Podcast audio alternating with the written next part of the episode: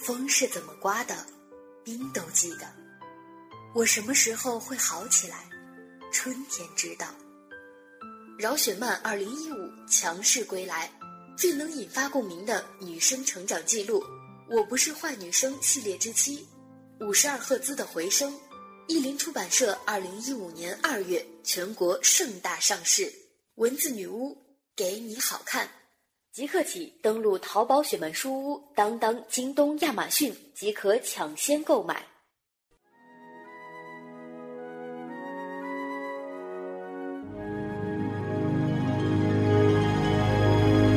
叶子是不会飞翔的翅膀翅膀是落在天上的叶子。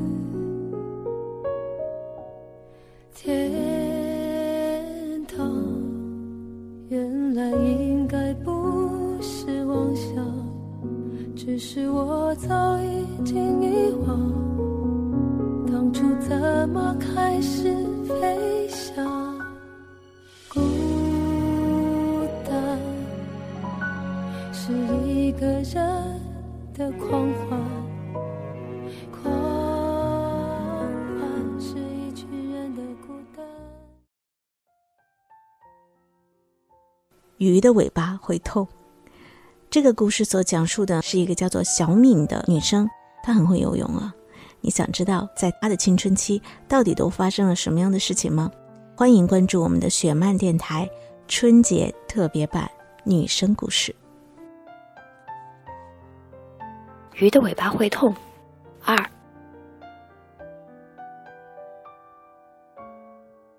张书桓这个人从小就讨女孩子喜欢。默默说：“他小时候叫张大伟，后来我阿姨迷上了《情深深雨蒙蒙里的何书桓，不顾我叔叔的反对，硬是拖着他到派出所改了名字。我在心里想，幸亏他不叫张大伟，不然这个名字跟他的脸太不配了。你觉得我跟他合适吗？”边默默毫不掩饰地对我说：“我喜欢他哦。”挺好的，我说：“你喜欢什么样的男生？”默默问我。想不出，我说，我觉得你根本就是还没开窍呢。默默说，那些说你坏话的人太不了解你了。我笑，我当然不是默默想的那种在爱情这件事上懵懂无知的少女，反而是过早的在这件事上伤透了心。但我无意跟他讲述我的过去，因为那没什么值得骄傲的。有些东西明白的太早，肯定不是一件好事。那些得到的都是侥幸，失去的都是人生。我的初恋发生在我十三岁的时候，对象是我们游泳队的一名男教练，他姓古，叫古慕言。古慕言快三十岁了，有妻子有女儿，但这并不妨碍队里的女生喜欢他、崇拜他，这其中也包括我。凭良心讲，古慕言对我是很不错的。平时训练的时候，总会照顾我。知道我喜欢看书，他总是帮我从图书馆借我想看的书给我。我喜欢看他大笑，仿佛所有的不安都融化在那爽朗的笑容里。训练之余，不管是他给我们讲鬼故事，还是给那一大帮四肢发达、头脑简单的女孩子们传授一些他独有的人生哲学，我都会感觉。他的眼光最后总会落在我身上。小敏，你是有什么别的想法吗？他总是叫我名字中间的那个字，以他特有的方式表达我在他心目中的独一无二。对于心思细密的我而言，这种微妙的暗示很令我受用。于是，在他面前，我也开始慢慢的变得大胆起来。有一次，我问他：“老师。”你说鱼会站立吗？如果它们站立在水里，会是什么感觉？尾巴会痛吧？他说。围观的凡人们哄堂大笑，他们一定觉得我脑子有病，但我相信聪明的他会懂得那些话里真正的意味。那个时候，我偷偷写日记，每一篇都与他有关。我曾经以为这种感觉只跟我一个人有关，不幸的是。我一颗少女心很容易就被他看穿了。有一次，我动作慢了些，训练到最后，大家都去吃饭了，我一个人在游泳池旁边那个昏暗潮湿的换衣间里换衣服。他推开门进来，关了门，站在门边看着我。我的衣服只换了一半，吓到不能动弹。他口气严厉：“曾敏瑜，你太磨蹭了，这样会拖大家后腿的。”对不起。说着，我迅速地穿好衣服，拿起我的大包，走到门口。他挡着路，我没法出去。而且，我觉得他丝毫没有要让开的意思。他个子比我高很多，俯下身来，在我耳边问我。你真的想知道鱼站着是什么感觉吗？我不敢吱声，连嗯一声都不敢。也许我可以让你明白。他说完，就把手放在我的肩上。就在这时，外面传来有人走动的声音，他迅速放开了我。那以后，我知道我跟他之间变得不一样了。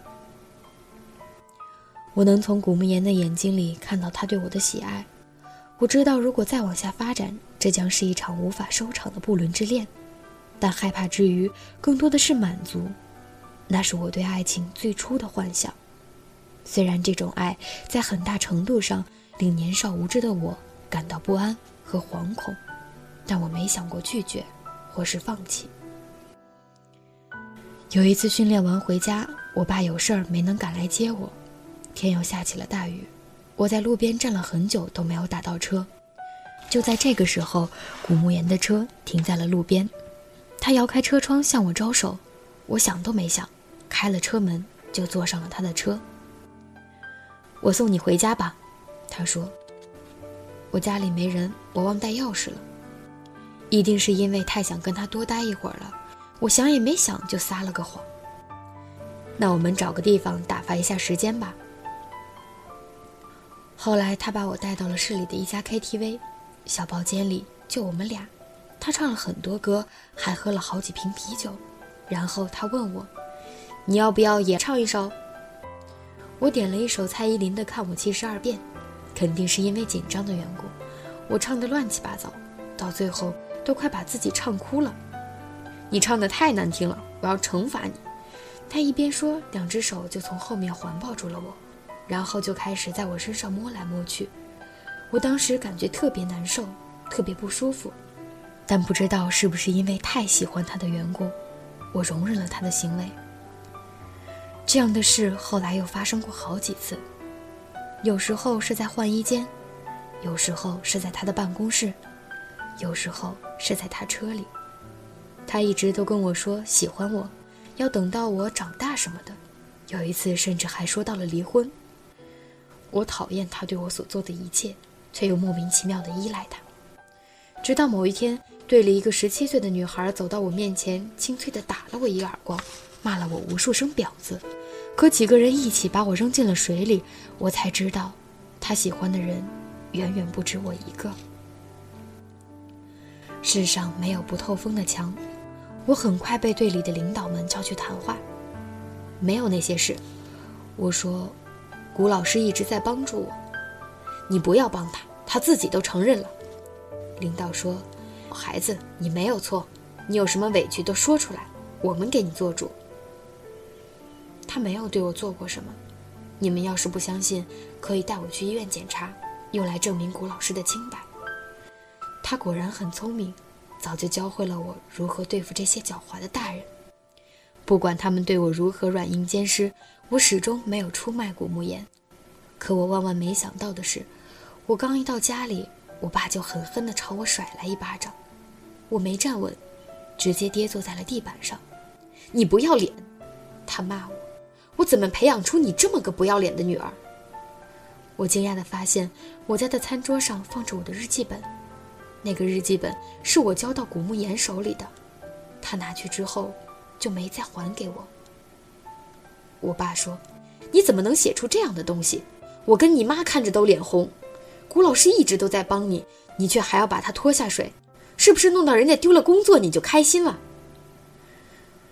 我抢过日记本，发现里面除了我的日记以外，还加了好多古木言写给我鼓励的话，其中有一段是这样的：不要总是沉沦在你想象的感觉里，老师愿意做你一生的好朋友，带着你走过最泥泞的青春之路。我当时就傻了，站在那里，我那么拼命地护着他，却没想到这么轻易的就被他出卖了。想着爸妈一页一页翻着我最私密的东西，想着古木言早就计划好出事之后如何脱身，我的心里充满了说不出的恨，还有绝望。我快疯了，只想找他要一个说法，可我给他打电话他不接，发短信他也不回。回想跟他之间的种种，我还是不相信他会这样对我，说不定他有不得已的苦衷。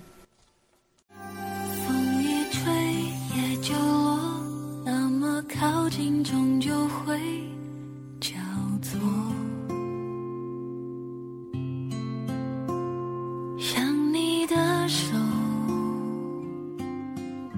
把谁的眼泪带走，背靠背吹着风，我们始终。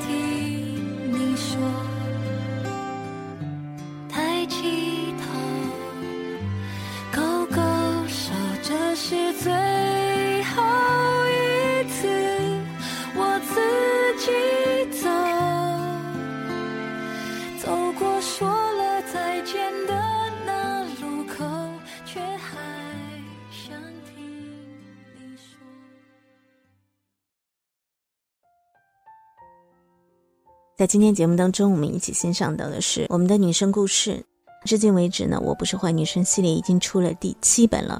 这一本最新的五十二赫兹的回声呢，一样描写了八个女孩子的故事。如果你喜欢我们的有声版呢，我们会在今后的节目里再陆续的播出。感谢石榴，感谢大家的收听。如果收听完节目有任何想要跟我互动的，都可以加我们的公共微信，拼音的饶大坏零零幺，可以收看到我们每期节目的图文版。各位亲爱的听众朋友，我们下次再见。